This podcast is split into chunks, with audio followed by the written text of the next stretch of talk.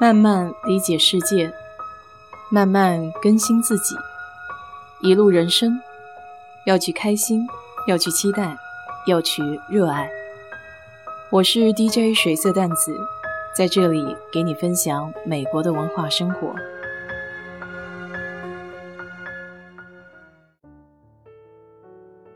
昨天直播说到，美国人喜欢在家里弄香薰。其中蜡烛算是最常见的一种，因为体积大，可使用的时间长。总的来说，算是性价比高的一种物件。我第一次体验家里用香薰蜡烛，还是去朋友家聚会。他在家里的厕所点了蜡烛。一般美国人的厕所空间不大，点一个中等瓶子的蜡烛，整个厕所里都溢满了香气。靠近蜡烛燃烧的地方，还有袅袅升起的烟。昏黄的灯光下，让人觉得宁静又舒适。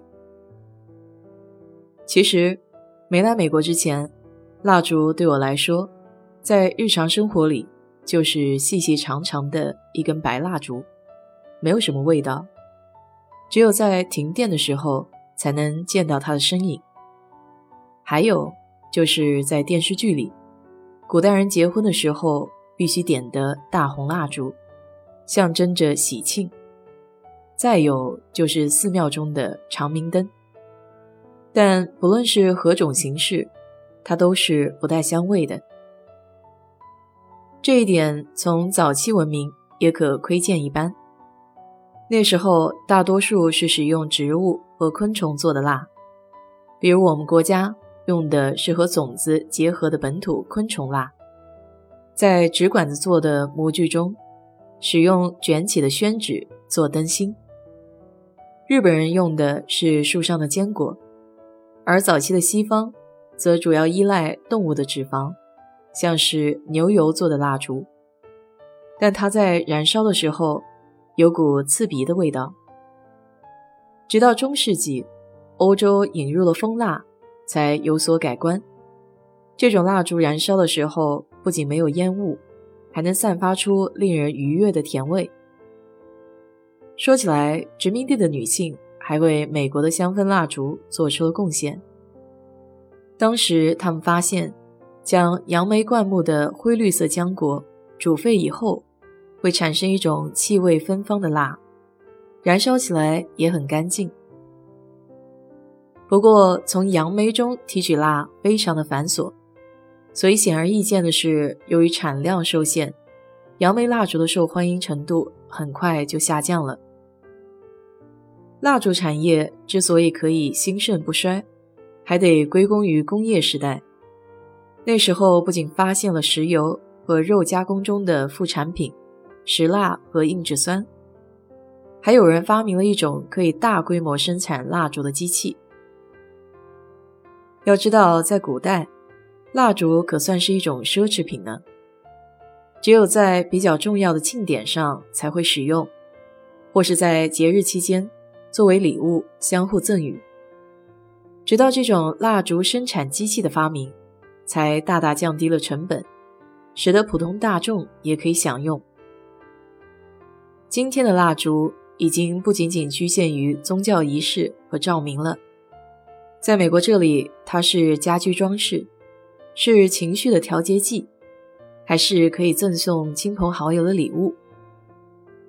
那说起这香薰蜡烛，我就想到了在 Kitty Mill 商场三号的入口处，有一家叫 Yankee 蜡烛的实体店面。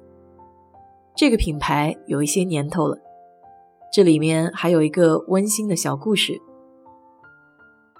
在一九六九年的圣诞节，十六岁的 Mike Kittredge 因为囊中羞涩，没有办法给妈妈买圣诞礼物，于是他就自己在家融化了一些蜡笔，做了第一支香薰蜡烛。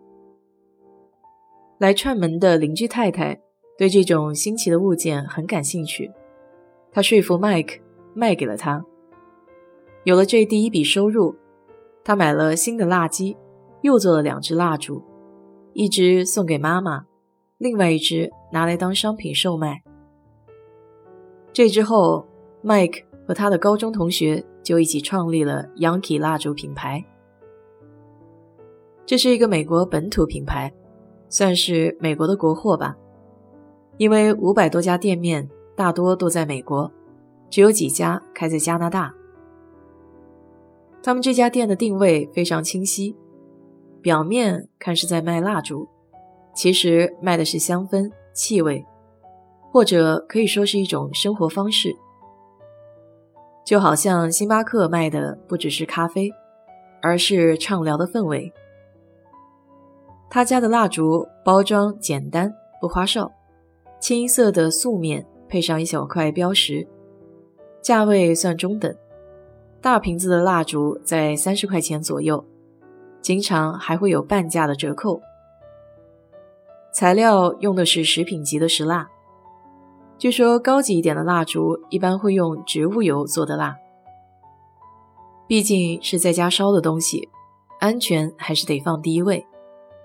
这其实也是我一部分的小担心。